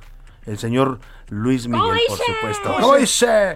Vámonos, si le parece, a las preguntas de este día. Ya escuchó usted aquí a Priscila y a José Luis. ¿Cómo están? Bienvenidos ambos. Hola Salvador, hola querido Jay y un fuerte abrazo para todos los radioescuchas. Estamos excelentes. Muy bien, qué bueno, me da gusto, José Luis. Salvador, gracias a tu Pris. ¿Cómo estás, mi Pris? Eh, saludos a todas y a todos. Por cierto, en esto de- del, del 8M, Salvador, ¿se acuerdan que hace dos años, en 2019, hubo un, un No te muevas un día sin nosotras? Un paro. Sí, un paro. El día siguiente, El día siguiente, el 9 de el 9 de marzo. marzo. Bueno, pues ahora la convocatoria es no producir un solo peso. Que las mujeres no gasten un solo peso durante todo el 9 de marzo. Oye, un solo las peso. mujeres son las que mueven a la economía. Exacto. ¿eh? Esa Son es la que más gastan en las este familias año. porque pues, son las que, que compran los alimentos, las que abastecen eh, la despensa. Pero ni un Así es. chicle. Exacto. Nada. Esa es la convocatoria para este año Pues yo- yo y es un es tema buena. económico y es una muy gran buena para idea. que se haga sentir la fuerza de las mujeres en este país, una fuerza productiva, laboral, Sí. en población, que no corresponde a- al trato que se les da en este país. ¿eh? Hashtag Todavía estamos hablando de 10, en promedio 10 mujeres asesinadas Sí. en este país diariamente. Hashtag un día sin nosotras se titula Bueno, esta. pues ahí está, lo vamos a Dilo empezar como a Niurka, mover. por favor. ¡Hashtag! ¡Hashtag! Un día Hashtag. sin Hashtag, un día sin nosotras. Bueno, pues lo vamos a promover en este espacio, por supuesto, y lo Claro. estaremos apoyando. Vamos a empezar a, a tuitearlo también en arroba S. García Soto. Rápidamente, tuvimos temas importantes en las preguntas de este día, José Luis, muy brevemente. La cuesta de enero que ya se volvió cuesta de marzo, cómo le ha pegado. Y el segundo tema sobre estas escuelas permanentes se terminó este programa. Qué mal Qué eso. mal la decisión. La verdad, qué mal eran escuelas. Yo conozco gente que tenía a sus eh, niños en escuelas de tiempo completo y era una aliviane para las mamás que Claro. pues, tenían que trabajar para ayudar al sustento familiar, saber que su hijo lo podía recoger a las 4 o 5 de la tarde en vez de recogerlo a las 12 o a la 1. Ahora les van a complicar la vida a esas familias. Y son las familias de más bajos recursos que son a las que dice apoyar el presidente y les está cancelando un programa fundamental para ellos. ¿Qué dice el ¿Qué público? dice el público? Desde Tacuba. ¿Cómo dice? Sol, querido, te mando un abrazo. Te quiero. Bueno, está. Listas varios brazos para abrazarla. Bueno, desde Tacuba, buen día. Ay, la cuesta sigue y mal. Yo, por ejemplo, me quedé sin mi negocio hace un año. No pagué predial 2021. Ya fui a tesorería. Me dijeron que me quitaron el subsidio mal por la jefa de gobierno. A los ciudadanos Pues- nos dejan morir solos, pero no fuera su aeropuerto y su tren Maya, lo dicen por El acá. gobierno debería ser un poco sensible. La situación de la familia no está para, para estar pagando aumentos al predial, aumentos al agua, aumentos a la luz, aumentos al gas. Porque aquí pagamos impuestos de todo, Salvador. todo. Respiras, No, casi, casi estornudas, por moverte vas pagas al en esta baño. ciudad, todo. Sí. Hola, queridos amigos del mejor equipo de la radio. No Eso. escuché las preguntas, Gracias. pero les mando saludos a Alberto de Colima. Muchas gracias. Muchas gracias, Alberto. También saludos para ustedes. Esperemos que la situación en Colima ya esté un poco más, menos tensa que en últimos días que tuvieron una racha muy fuerte de violencia. Salvador García, para comunicarte que nos dejaron sin tu programa radial, por ¿Dónde? favor, chécalo. Ahorita ¿Dónde? nos van a escribir en dónde. A ver, díganos dónde, A ver, ¿en dónde, le por quitaron favor? la señal para, para poner el, con la queja aquí con nuestros ingenieros para que chequen. Pero acuérdense que si usted nos deja de escuchar en alguna frecuencia, vayas inmediatamente a escucharnos en Spotify, en iHeartRadio, en emisoras, esto es en internet, Hasta en emisoras de México, sí. en el celular y también nos puede escuchar en elheraldodemexico.com.mx. MX. Ahí nos puede ver y nos puede escuchar en vivo. Así es que- Transmisión en- directamente en vivo. Es más, nos puede hasta ver. Les mandamos un saludo a toda la gente que nos está viendo. Claro que sí. Aquí a través de las cámaras. Claro que yes. Chava, Ucrania es un país que ocupa el segundo y tercer lugar en riqueza de minerales, por eso lo atacan para que no prospere, por lo menos se le debe dar el apoyo moral eh, Sí, sin duda. con respecto a la vida humana, no a la guerra, y sí a la vida de los seres humanos. Saludos a la mejor estación de la radio. Muchas gracias, muchas Saludos. Eh, buenas tardes, mis amigos de la noticia. Eso. Prisi, Pepe, la cuesta ya no es de enero, sino de todo el año. Ya no hay que hacer para que, ya no sé qué hacer para que me rinde el dinero, lo está diciendo Antonio Ayón desde Zapopan, Jalisco. Buenas tardes, lo dice Ani. La cuesta ya no es nada más que de enero también. Mira, todos están diciendo ya no es de enero, ya se ya pasó está, a marzo, pero ¿no? pasándose para todos lados. Muy buenas tardes, Salvador García Soto. Un abrazo para su equipo respecto a Rusia y. Ucrania. Nuestro presidente, a ver qué comentó eh, lo que declaró Trump referente a que nos quiere invadir. Ah, sí. Lo pregunta José García desde Lerdo Durango. Sí, no dijo nada de Trump. Acuérdese que Trump pues, lo, que- lo quería mucho, López Obrador, ¿no? Yo Eran creo que todo- amigos. todavía lo extraña porque ahora con Biden no se lleva igual de bien. Y sí, el señor Trump fue justo el día que Rusia decide invadir Ucrania. Él viene a la frontera de México, ahí en Arizona, y desde ahí dice que eh, Putin es un héroe, eh, que es un fregón y que Estados Unidos debería hacer lo mismo con México, meterse a su territorio, invadirlo para controlar al narco y a la migración, dice. Buenas tardes, super equipo de a la una. A todas y a todos, un favor, si es que se puede. Tengo varios meses de estar buscando trabajo y no lo he encontrado. Soy cincuentañero, tengo experiencia de trabajo en oficina. El favor sería si me pueden vocear en su programa, se los agradezco ampliamente. Si requieren mi información eh, personal, se las puedo enviar. Lo dice Sí. Miguel Ángel Martínez. Miguel Ángel, Mándala Miguel Ángel sus Martínez. datos, qué Exacto. hace usted, cuál es su especialidad, sus teléfonos de contacto y con mucho gusto aquí lo anunciamos. Por supuesto que estamos para ayudar. Salvador, soy Alejandro Amezcua, nos manda saludos, muchas gracias. Nos escucha Alberto Reyes desde Azcapotzalco, muchísimas gracias también. Em, por acá nos están, nos está, ¿te acuerdas lo que habíamos hablado de las escuelas? Sí. Salvador, de la cuota. Ya nos dieron toda la información, qué escuela, cuándo pagaron la Ah, cuota, eh, eh, cómo es- se ese llama la es el amparo, el amparo que promueve la Federación de Escuelas eh, Particulares para los niños que se quieran vacunar. Están promoviendo un amparo masivo y eh, que ellos cobran una cuota para que usted se adhiera a ese amparo. Vamos a, a transferir y le voy a encargar a Laura Mendiola que me está escuchando, nuestra coordinadora de invitados. Este mensaje se lo vamos a mandar al presidente de la Federación de Escuelas Particulares con la queja de que pues les cobraron y no han no se han No reportado con ellos, ¿no? sí, o sea, ya pagaron la cuota, pero no les han respondido para la solicitud de amparo. Ya te sigo en Twitter, Muchas Priscila. gracias. Ah, muchas gracias. Pues está bien. ahí. Arroba Priscila Reyes, gracias. ahí la ves. Arroba Priscila P. Reyes, es correcto. Buenas tardes. De nuevo, Felipe León. En relación con la guerra Rusia contra Ucrania, sin duda la guerra en el ciberespacio es está todo lo que da, lo están poniendo por acá. Eh, Jesús Durán también te mandamos muchos saludos, también para Jessica Martínez y también para Alejandro. Gracias. a todos, Alejandro. muchos saludos, síganse comunicando con nosotros. Y vamos a Twitter, ¿qué dice la comunidad tuitera, José Luis Sánchez? Saludos, eh, tenemos muchos saludos también. Oigan, y las dos encuestas pues fueron contundentes. Arroba S García Soto, síganos también a arroba soy Salvador García Soto en Instagram sobre el tema de las escuelas eh, de este programa que fue eliminado completo. de tiempo completo. Literal, 95.5% está en contra de que se haya retirado este programa, que haya sido sacado del programa de la SEP, mientras solamente el 4.5% dice que está a favor de haberlo retirado. Tache, tache a la maestra Delfina Gómez, Pésimo. reprobada. ¿Cómo se le ocurre cancelar un programa que está ayudando a la gente más necesitada? ¿En qué le afecta al gobierno si ya estaban funcionando estas escuelas? Eran más de 200 y tantos- 275 75 escuelas, escuelas. eran 3.6 millones de niños beneficiados y por supuesto sus familias, que es a quienes va dirigido este programa. ¿Por qué lo cancelan? ¿Por qué no ahorran en otras cosas y no en las cosas que benefician a la población? Lo mismo hicieron con las guarderías, ¿no? Con las estancias infantiles, lo mismo hicieron con el Seguro Popular. ¿De qué se trata, oiga? Eh, ¿Llegaron para ayudar a la gente llegaron para fregarla? Está- y además es para las madres trabajadoras, sobre todo. Exactamente. Las madres trabajadoras son porque las Son las dejaban. familias de más escasos recursos que Exacto. necesitan trabajar la mamá y el papá para poder sa- salir adelante, pues, y les están cerrando este programa. Y sobre la cuesta, que ya es cuesta, pero yo creo que semestral, el 80% dice que no, que no han salido, siguen viviendo con este tema. Y fíjate qué importante era el programa, porque en la escuela de tiempo completo no es solamente que su hijo lo dejara en, en- en la escuela hasta las 4 de la tarde, ahí le daban de comer, comida calientita, bien preparada, sana, saludable, era parte de este programa, y les daban cursos, sin cursos de inglés, talleres de habilidades, clases extracurriculares. ¿En qué le molesta eso al gobierno? Pregunto. Ah, caray. ¿Qué pasó? Ah, ¿verdad? Está entrando un pastel Álvaro a la cabina. Es de pero- parte de Pauis.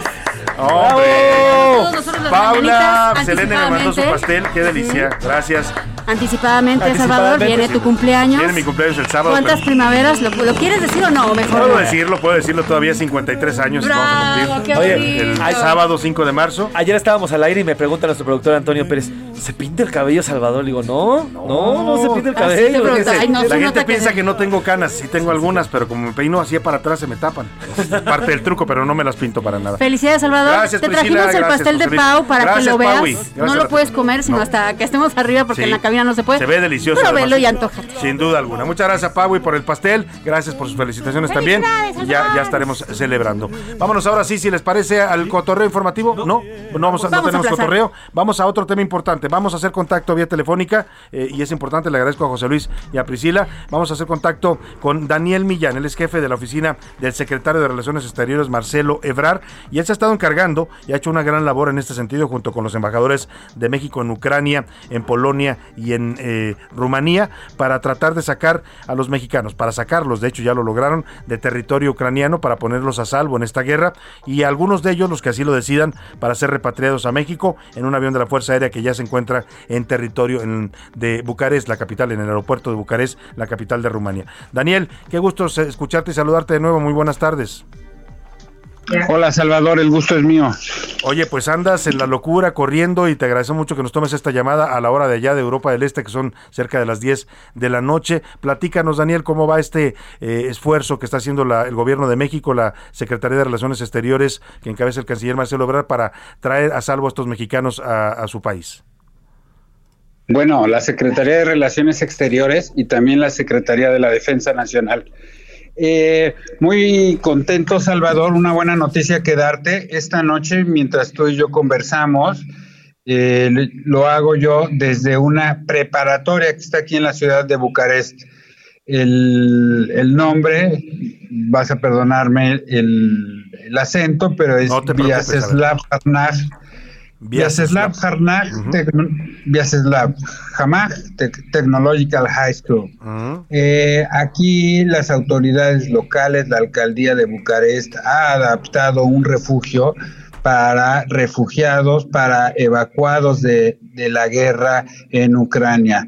Decenas de personas de diferentes nacionalidades que huyen de las atrocidades de la guerra en el vecino país del norte pues han encontrado aquí un refugio, son atendidos por las autoridades locales con apoyo de organizaciones de la sociedad civil.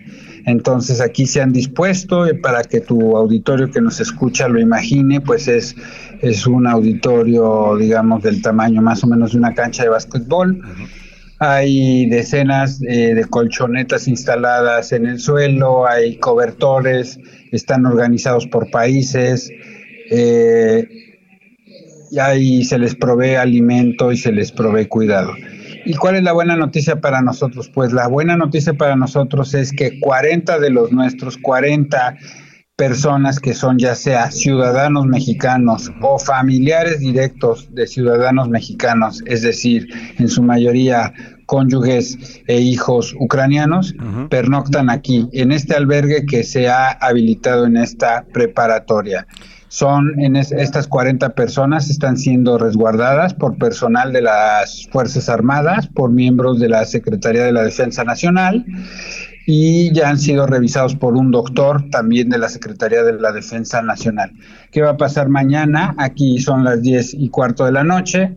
Mañana a las 5 de la mañana vamos a hacer un movimiento para el aeropuerto internacional de Bucarest.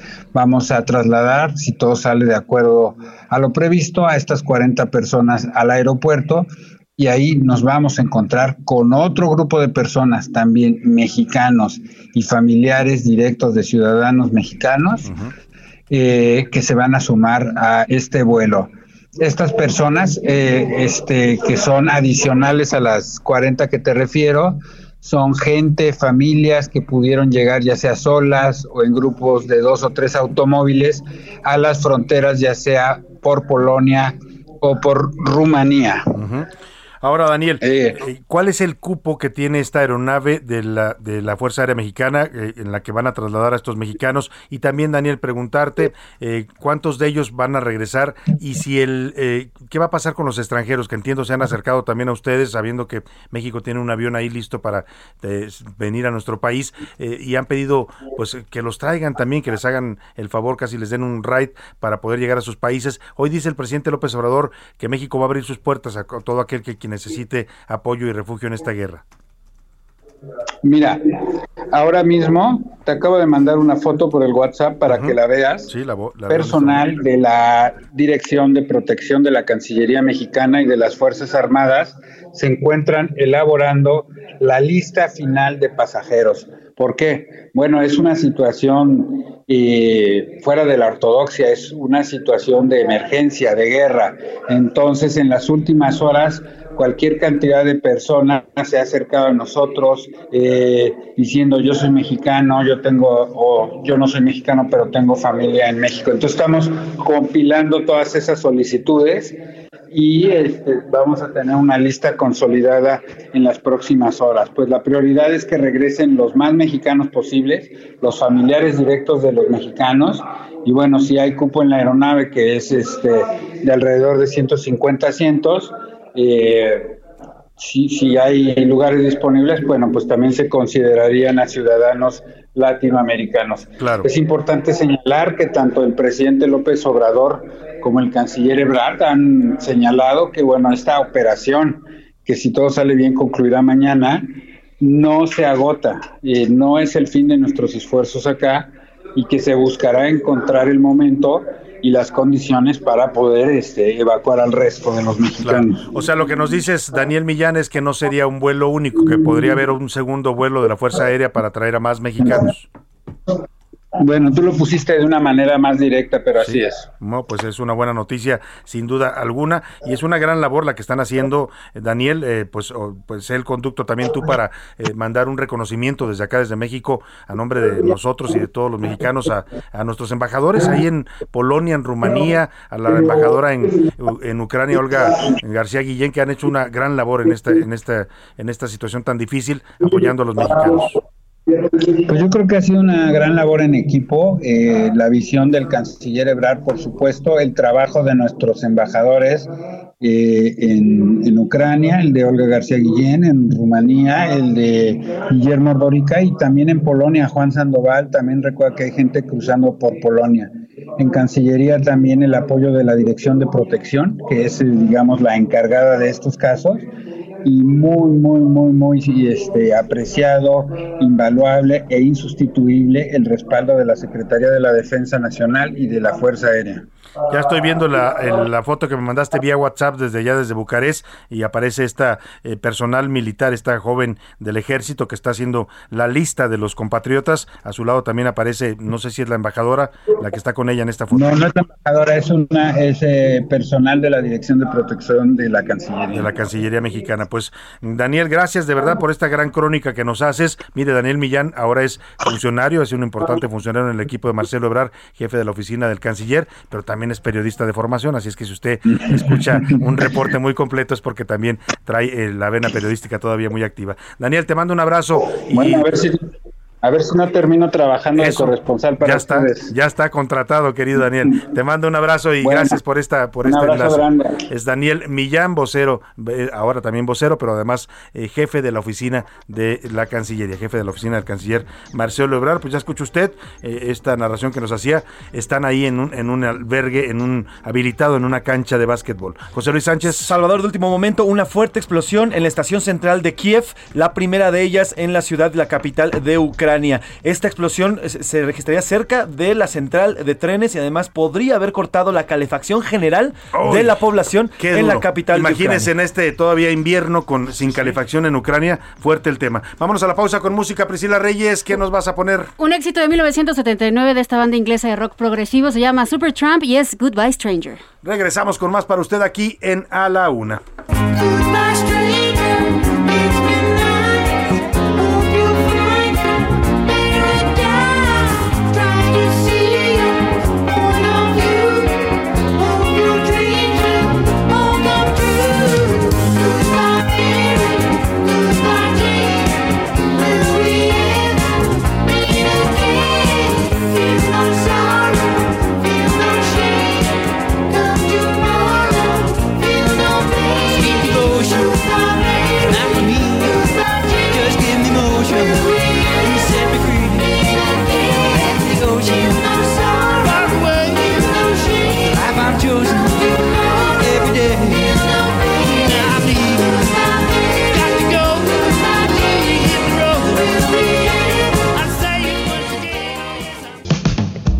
Escuchando A la Una con Salvador García Soto. Regresamos.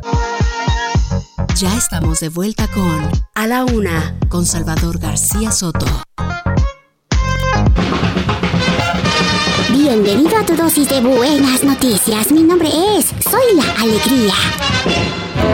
La historia de un reencuentro entre un perro y su dueño se ha convertido en toda una sensación en redes sociales. Se trata de Zoe, una perrita de raza mixta que se perdió en 2014. Su dueña Michelle le había colocado un chip rastreador desde que era cachorra. Sin embargo, cuando intentaron buscarla y rastrearla, la señal se perdía.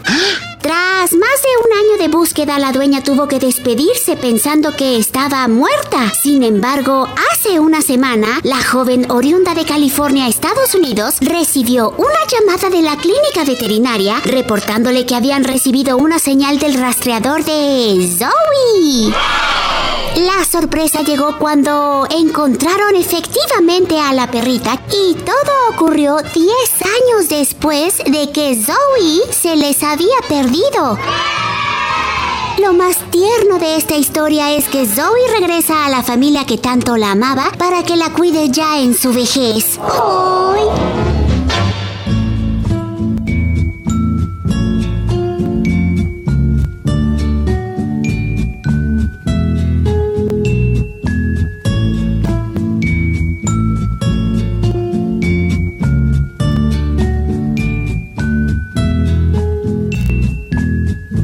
Verónica,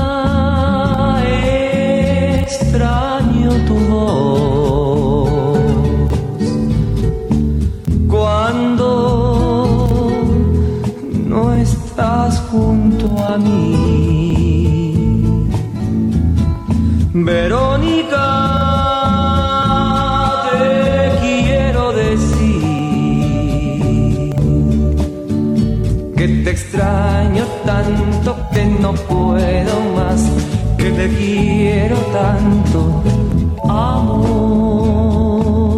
la tarde con 32 minutos. Estamos regresando muy románticos con esta canción de Víctor Iturbe, El Pirulí. Qué manera de interpretar tenía el Pirulí, ¿eh? Con mucho sentimiento cantaba, pues eh, con, mucha pasión las canciones y los boleros que interpretaba. Y este, este fue publicado en 1972. Le cantó esta canción en Siempre en Domingo. ¿Se acuerda usted de Siempre en Domingo con el señor Raúl Velasco? Bueno, pues ahí se la interpretó eh, Víctor Iturbe, El Pirulí, a Verónica Castro, a una Verónica Castro que estaba jovencita, ¿no? Y estaba modelando ahí mientras eh, cantaba la canción haciendo ojitos pispiretos, esos hermosos ojos verdes que tenía la señora Verónica Castro, que tiene todavía, todavía los tiene, no, no, los ha perdido. Vamos a, si le parece, a escuchar un poco más de Víctor Toro del Perulí y seguimos con más información aquí en A la Una. Que te extraño tanto que no puedo más, que te quiero tanto, amor. A la Una, con Salvador García Soto. Y vamos a la realidad porque, bueno, parte de la problemática que tenemos en este país, sobre todo en el sur, en la frontera sur y en la frontera norte, es la migración. No ha terminado el tema de la migración. Seguimos con enormes eh, cantidades de migrantes de origen centroamericano, haitiano, que están buscando asilo, refugio en nuestro país. dejamos de hablar un poco de eso del tema porque no ha habido nuevas caravanas, pero allá en Tapachula, Chiapas, en el centro eh, migratorio siglo XXI, pues siguen largas filas y sigue la presión eh, fuerte por la presencia de los migrantes que piden eh, pues que se agilicen sus trámites. Muchos de ellos están varados ahí en Tapachula eh, sin poder moverse, no tienen un hogar ya porque lo dejaron atrás para tratar de llegar a los Estados Unidos. Ayer hubo un, un conato de, de, rebelión de los migrantes que rompieron el cerco policiaco. Hoy las cosas nos dicen se están normalizando, pero no deja de haber largas filas allá en el centro migratorio de Tapachula. Saludo con gusto en la línea telefónica a José Eduardo Torres, él es nuestro corresponsal del Heraldo Media Group allá en Tapachula. ¿Cómo estás, Eduardo? Te saludo, muy buenas tardes. Salvador, buenas tardes, qué gusto saludarte. En efecto, el fenómeno migrante aquí en Tapachula es un sube y baja debido a los constantes enfrentamientos que se han suscitado entre la comunidad migrante y miembros de la Guardia Nacional que a toda costa intentan contener a los extranjeros que exigen se les den paso libre por territorio mexicano para poder avanzar al centro y norte del país.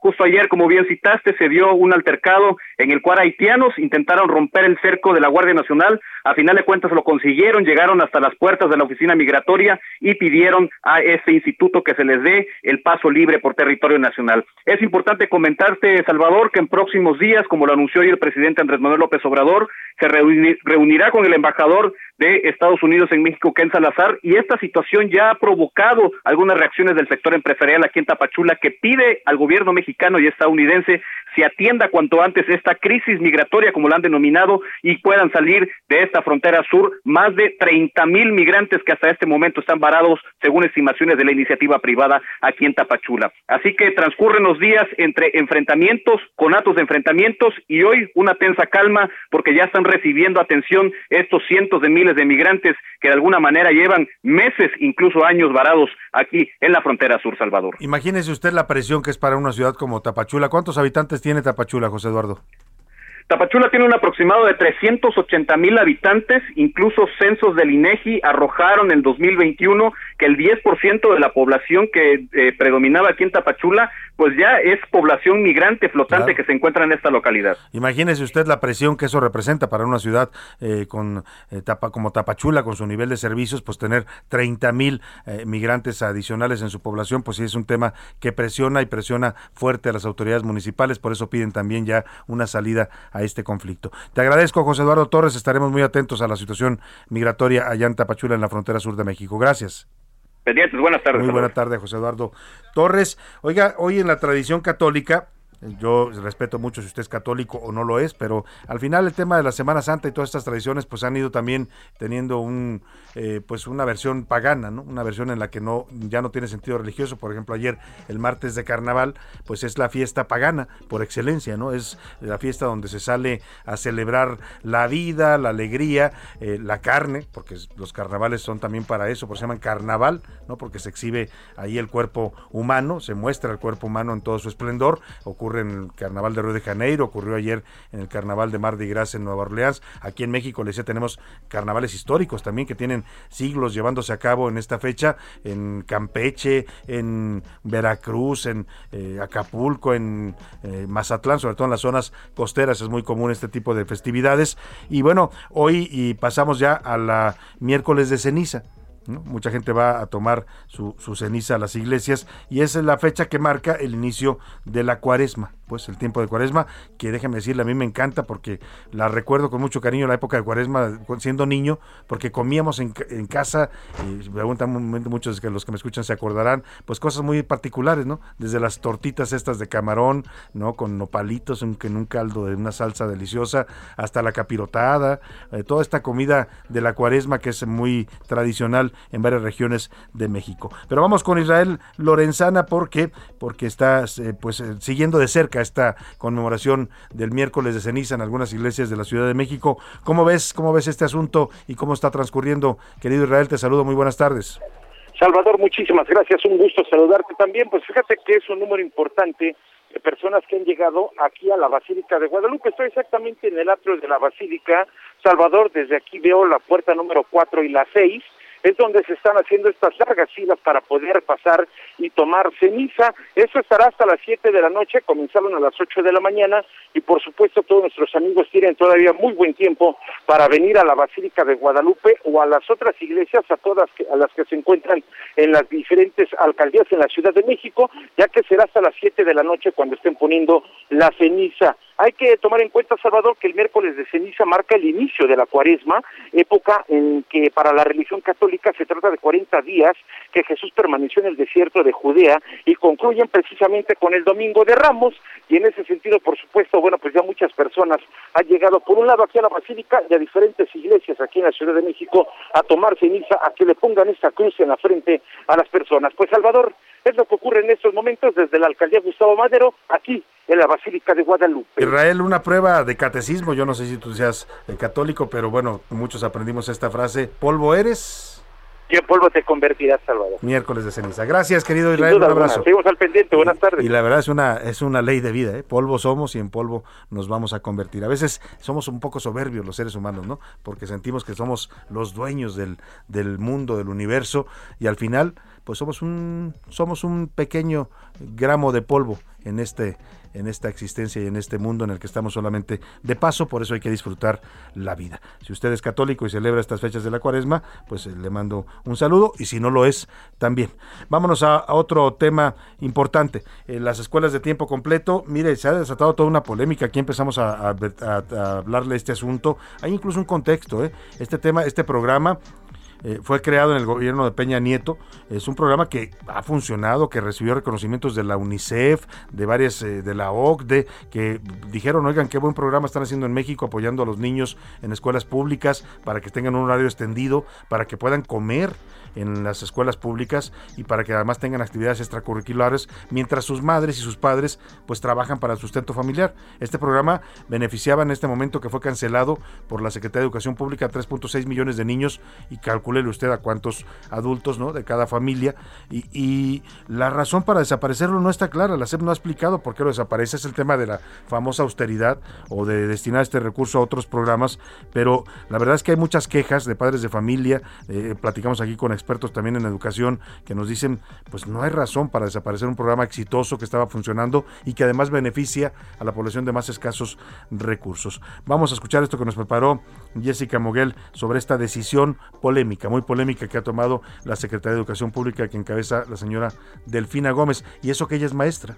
Escuchemos. Las escuelas de tiempo completo se van. El 28 de febrero, la Secretaría de Educación Pública hizo oficial las nuevas reglas de operación para la escuela es nuestra en el diario oficial de la Federación, las cuales incluyen eliminarlas. Este martes, la titular de la dependencia, Delfina Gómez, reafirmó la decisión pese a que existía un amparo de la organización Aprender Primero para garantizar la operación. las necesidades que presentan las instituciones a través de las visitas que se han hecho. Realmente todavía faltan muchas escuelas para poder mejorar las instalaciones básicas, que es agua, que son cuestiones de aulas, que son sanitarios. Ah, y era un reclamo ju- justo de tenerlo bien en el momento de regreso a clases. Según organizaciones como Mexicanos Primero, 3.6 millones de niñas, niños y adolescentes se benefician de las escuelas de tiempo completo. Condenaron estas acciones y acusaron a la SEP de incumplimiento de un compromiso que hizo hace un año para mantener las jornadas ampliadas. Sin embargo, aunque la decisión ya se tomó, la noticia no ha llegado a las aulas. Personal educativo de escuelas de educación básica asegura que aún no han sido notificados sobre las nuevas reglas. Si así fuera, tendríamos que regresar a las modalidades de matutino y vespertino. Nos colocaría en una situación de conflicto porque no sabríamos qué población de los niños estaría en la mañana y cuál en la tarde. Algunas clases desaparecerían, como las clases de inglés, pero eso son al momento especulaciones. Evelyn tiene un hijo en tercer año de primaria, mientras que Angélica en cuarto año. Ambas trabajan y aseguran que eliminar las escuelas de tiempo completo las dejaría sin ayuda. No tengo con quién dejarlos. Aquí me come, desayuna y está cuidado de una persona adulta. En cambio los dejaría en la casa solos y pues no hay quien. Yo que trabajo y que tengo que, ahora sí, ganarme el pan de cada día. Dile al niño y traerlo a la escuela. Y... Además de desaparecer las escuelas de tiempo completo, la escuela es nuestra busca entregar recursos de reconstrucción, mantenimiento, equipamiento y gastos fijos a los planteles de educación básica a través de un comité escolar de administración participativa. Por el momento, la SEP informó que se está realizando un balance para ver cómo pueden trabajar con las escuelas y su alimentación. Bueno, pues decisión bastante polémica. Hay un antecedente y se lo cuento rápidamente. Yo lo publiqué ya este tema en las serpientes escaleras. Esta fue una de las razones por las que eh, Esteban Moctezuma eh, renunció a la Secretaría de Educación Pública. El presidente López Obrador, desde que empezó el gobierno, les había pedido revisar este programa con la intención de cancelarlo. Esteban Moctezuma se opuso, le argumentó al presidente, le dijo, mire presidente, es un programa social, es un programa que beneficia a familias de escasos recursos, es un programa que está logrando eh, avances importantes, que ha sido reconocido a nivel internacional y el presidente insistía hasta que un punto en que, eh, y esto se lo cuento de muy buena fuente, Esteban Moctezuma le dice al presidente, el presidente le insiste, hay que desaparecer ese programa y él le dice, yo no puedo desaparecer, es algo que funciona, entonces si usted quiere hacerlo, pues ponga aquí a alguien pues que lo haga, porque yo no puedo hacerlo. Es la razón por la que deja la CEP, después lo nombra el presidente y lo invita a ser embajador de México en Estados Unidos. Y llegó Delfina Gómez, que es incondicional del presidente, que ya desde 2015 le entregaba dinero de los trabajadores del municipio de Texcoco para financiar a Morena, y pues esa no le dijo que no al presidente, a la secretaria de Educación, que además es maestra, y le dio pues mate a este programa. Vamos a hablar de este tema y saludo con gusto para hacer el análisis de lo que significa y de lo que representa esta decisión de la CEP con Marco Antonio Fernández, él es integrante de México Evalúa y también de la Escuela de Gobierno del Tecnológico de Monterrey. ¿Cómo está Marco Antonio? Muy buenas tardes, gusto en saludarlo. Hola Salvador, muy buenas tardes. Este, pues francamente eh, preocupado porque se observa una vez más eh, con esta decisión de cancelar los planteles de, tiempo completo que para el gobierno del presidente López Obrador la educación no es una prioridad. Para los radioescuchas que nos están escuchando, eh, ¿por qué es tan importante y cuáles son las consecuencias negativas de cancelar este programa? En este programa se participaban 25.134 escuelas, eh, apoyando a poco más de 3.6 millones de estudiantes, en los cuales, en vez de ir normalmente cuatro horas a la escuela, como es eh, típico de, del horario este, de una primaria o secundaria pública se ampliaba a ocho horas e incluso en el caso de un poquito más del 50% de estos planteles se les daba alimentos tanto desayuno como eh, incluso eh, el lunch escolar a los estudiantes. A 1.6 millones de estudiantes recibían estos apoyos. Desde que empezó el gobierno, como bien refieres, vino el intento de darle eh, pues un apretón presupuestal sustantivo y el año pasado desapareció la asignación específica para las escuelas de tiempo completo y se dijo las vamos a rescatar a través del otro programa de las escuelas la escuela es nuestra pero la escuela es nuestra primero es un programa que supuestamente busca atender la infraestructura educativa, no tiene nada que ver con eh, dar desayunos a los a los estudiantes o mejorar los aprendizajes al tener una jornada escolar más amplia.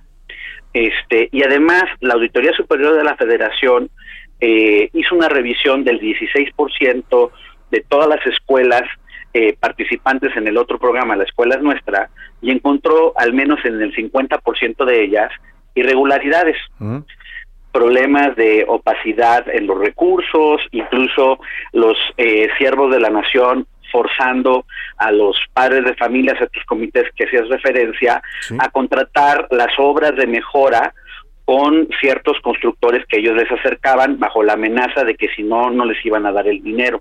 Entonces, eso es lo que defiende este el día de ayer Delfina Gómez cuando dice, no, pues es que eh, los críticos de la desaparición tendrían que darse una vuelta para ver que estamos apoyando con la escuela nuestra a planteles rurales.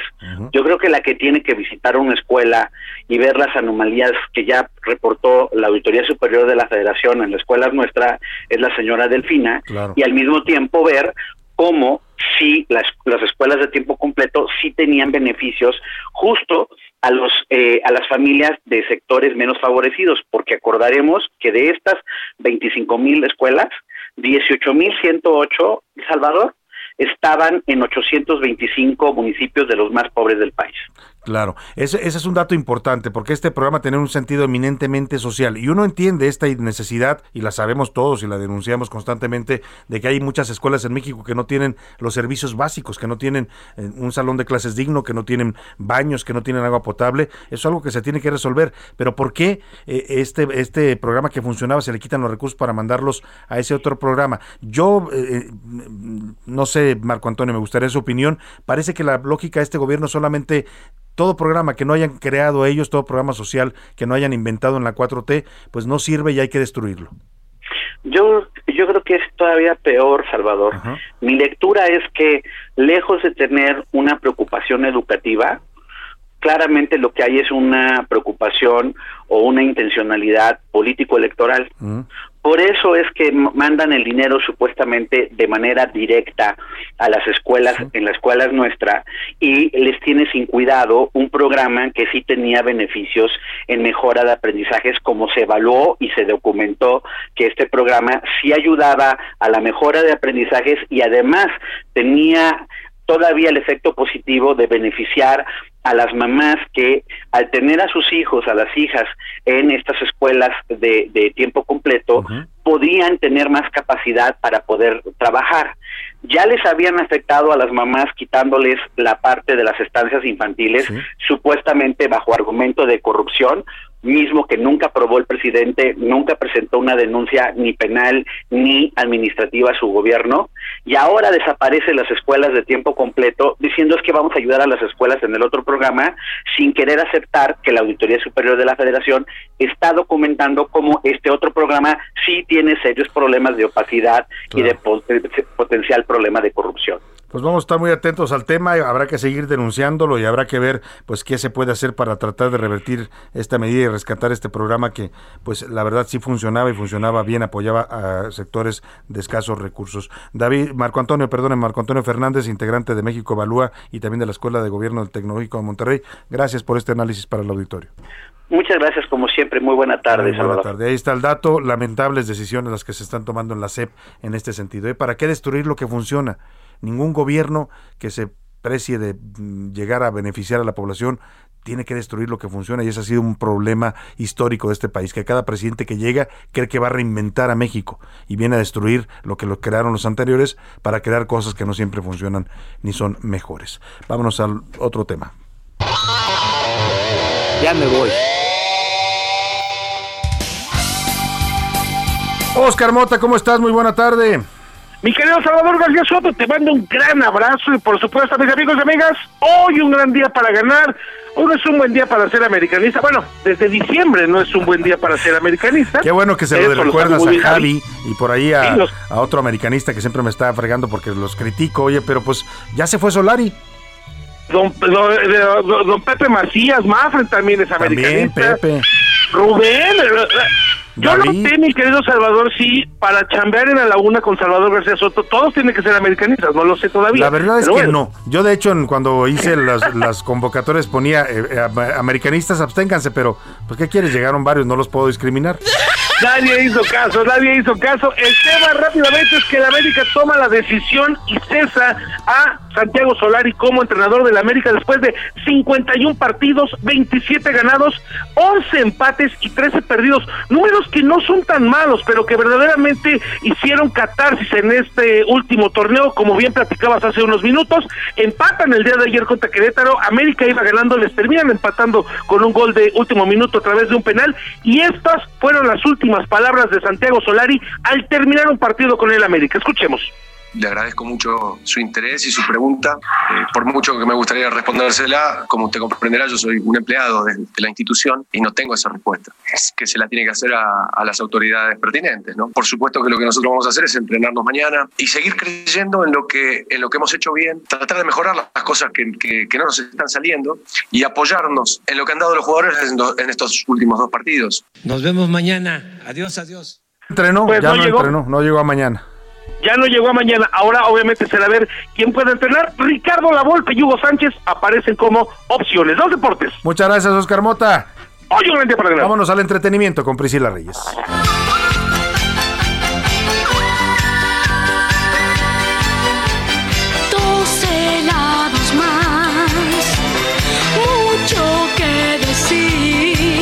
Priscila Reyes, estamos escuchando al sol cuando era solecito. Chiquitín, cuando era el solecito. la voz así, cariño mío, ¿dónde estás? Y yo, los dos. Bueno, estamos escuchando directo al corazón. Oigan, acaba de romper un récord Luis Miguel. Si ustedes se acuerdan, hace poco eh, había roto un récord de tener muchas canciones con muchas reproducciones, ¿no? Y acaba de romper ese récord, escuchen, en Spotify.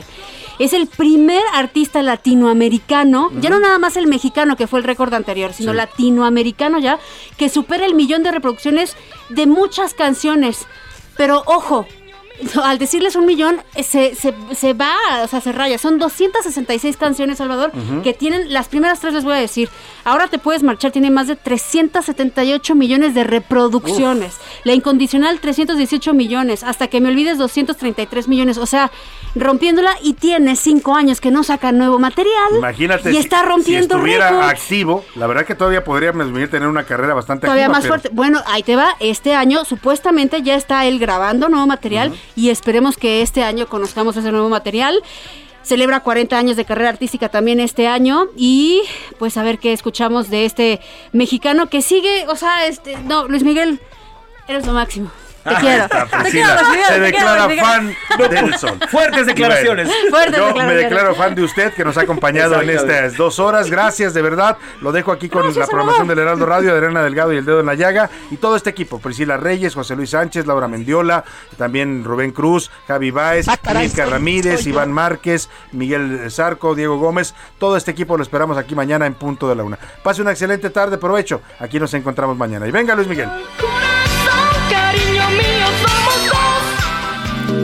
Por hoy termina A la Una con Salvador García Soto.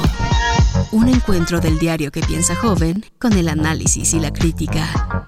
A la Una con Salvador García Soto. De lunes a viernes de 1 a 3 de la tarde. ¿Tired of ads barging into your favorite news podcasts? Good news. Ad-free listening is available on Amazon Music for all the music plus top podcasts included with your Prime membership. Stay up to date on everything newsworthy by downloading the Amazon Music app for free or go to amazon.com slash news ad free. That's amazon.com slash news ad free to catch up on the latest episodes without the ads.